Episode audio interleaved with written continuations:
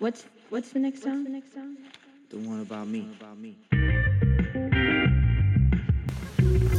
皆さんこんばんは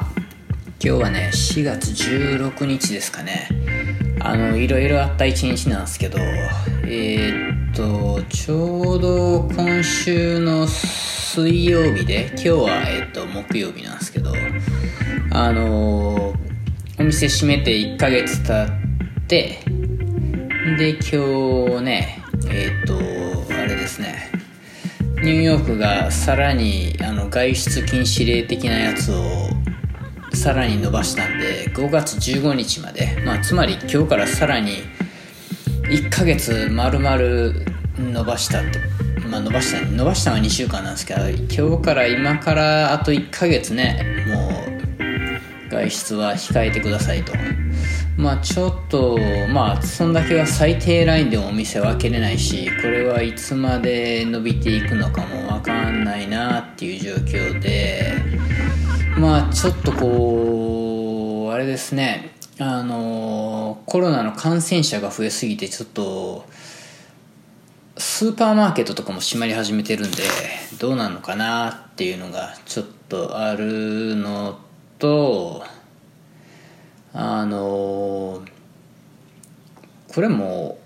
なんか最近感じてきたんですけど本当にあのワクチンか治療薬が出来上がらない限り終わらないっていうことなんかなっていうのはちょっと覚悟した一日でしたね。本当に。なんでかっていうと結局ある程度の人が感染してしまわない限りは永遠にこれ経済を動かすたんびにまた感染者が増えてでまたんじゃ人と人が接したらダメっていう風になったら美容室とかってもうこれ前のように普通にわーっとお客さん入れてはははって笑いながら髪の切ったりカラーしたりする日は1年後とかでも来てるのかなみたいな感じですよね。まあそんなねことがあった一の一日の中にあのー、まあ、先週から読んでた本「スノーデン独白消せない記録」っていうねあのエドワード・スノーデンって何年前ですかねもう7年ぐらい前になんのかな。あのアメリカの CIA がねもう世の中の人々のそのあらゆる行動を監視してるしもう電話で喋ってることはもう全部投書されてるし E メールからあなたがそのなんていうんですか？あのインターネットで調べたものを全てわかるしどころかもうそのあなたの携帯電話パソコンについてるカメラマイクは携帯電話の電源を切っていようが何だろうが常に盗聴されていると。そしてこれはもう誰にも止めれないことなんだっていうことをねもう言って今まだまだロシアにいんのかなこの人。まあその人がね去年本出したんでそれを読み終わってまあ彼はやっぱりこうそんな、まあ彼はね、その CIA で働きながら、働きながらっていうかね、外の会社からこう入ってきてみたいな感じで働いてて、何をさせられてるかもわからないまま、その、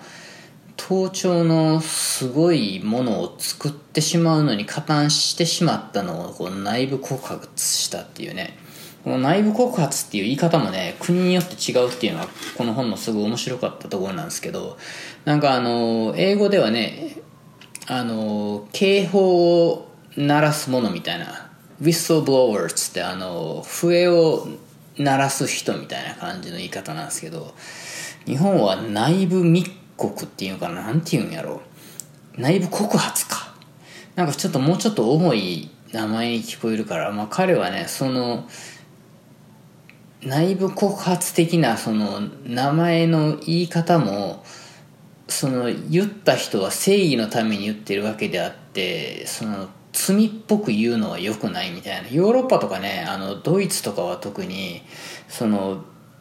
ナチスの時代があったからあのいわゆるユダヤ系の人たちがここにいるよっていうことをそのナチスに言うっていうところの関連もあるからなんかいろんな言い方をしてなんかヒントを与えるものとかね小耳に入れるものとかね明かすものみたいな申し立てるものみたいななんかこうちょっとこう呼ばれ方も違うっていう意味ではちょっと日本語の内部告発って結構重たい言葉やなって思ったんですけど、まあ、それとね一緒に今日映画のね「グローリー」前回言ってたんですけどあのデンゼル・ワシントンとえっ、ー、とモーガン・フリーマンが出てるアメリカのな南南北戦争っていうんですか？あのの映画なんですけどこれはね、まあ、南北戦争って何かっていうとそのアメリカの奴隷解放されてからもアメリカの南側はえー、っとコットンって日本語で何て言うんやろ？綿。なんかわかんないですけどコットンを作ってるそういう栽培してる、まあ、いわゆる農場が多かった中北側はかなりその工業的な工場とかでいろいろと経済を回してたからその南と北でちょっとこうもうその経済の回し方がもう全然違ってでまあいわゆる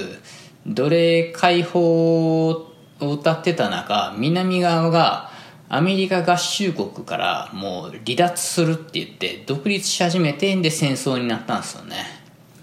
まあ、そんな中ねあのこの「グローリー」っていう映画は初めての黒人北側軍の中で初めての黒人で作られた舞台みたいなのをね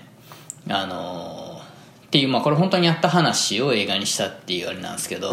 初めての黒人だけの部隊っていうのを作りましたっていう話で、まあその中ね、北にいる軍の中でもやっぱり相当黒人への差別はその時代ひどくて、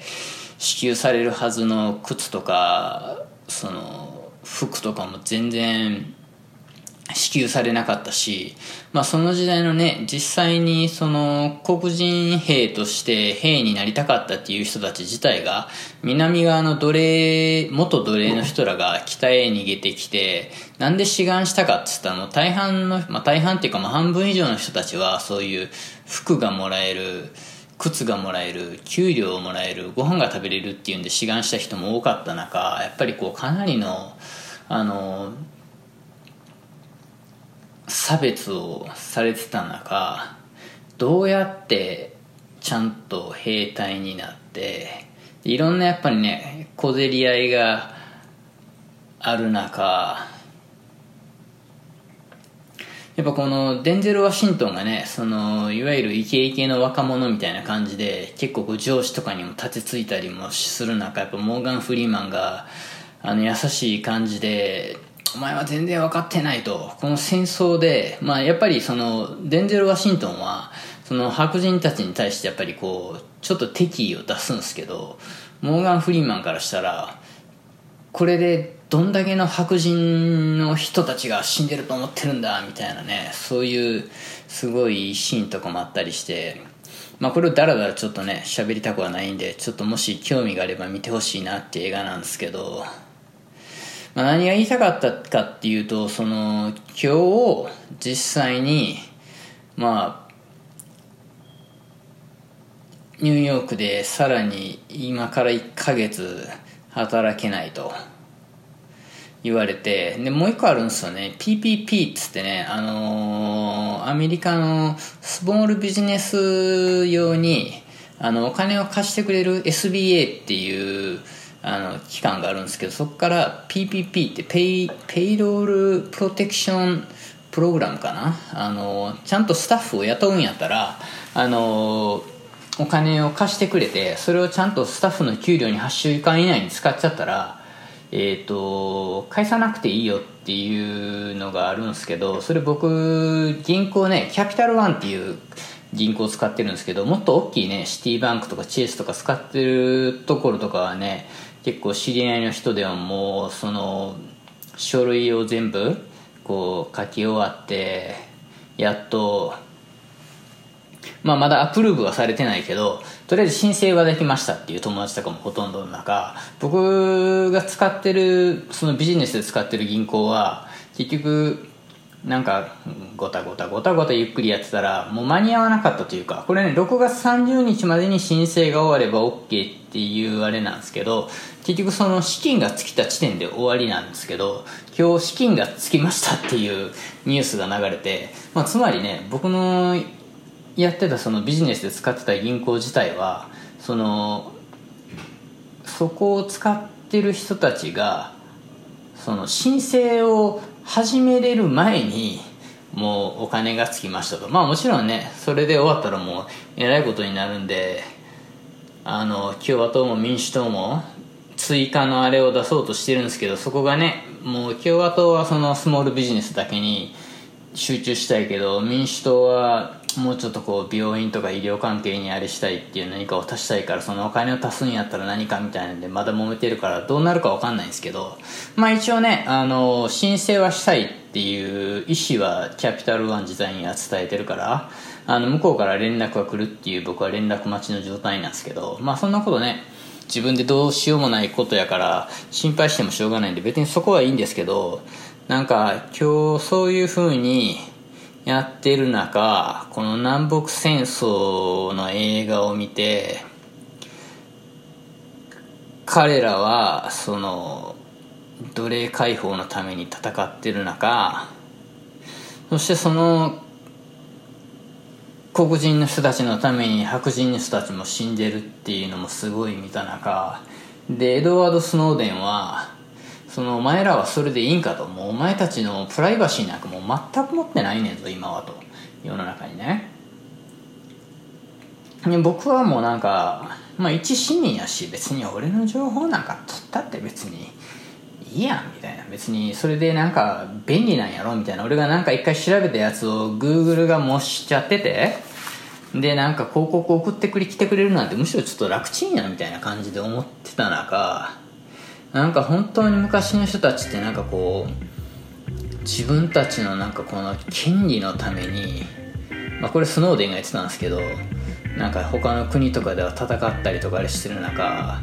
やっぱアメリカってすごい自由な国やってみんな勝手に思っちゃってるけども全然自由もなくてお前たちは中国より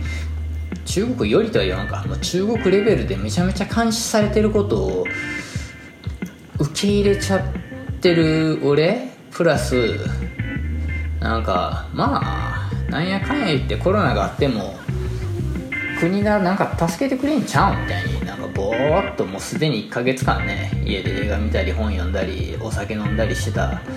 俺って何なんやろって。まあだからって今日別に何の結論を出すつもりもないですけどもう一回ちょっと人生きっちり考えさな考え直さなくちゃいけないなって思った一日でした。ではでは。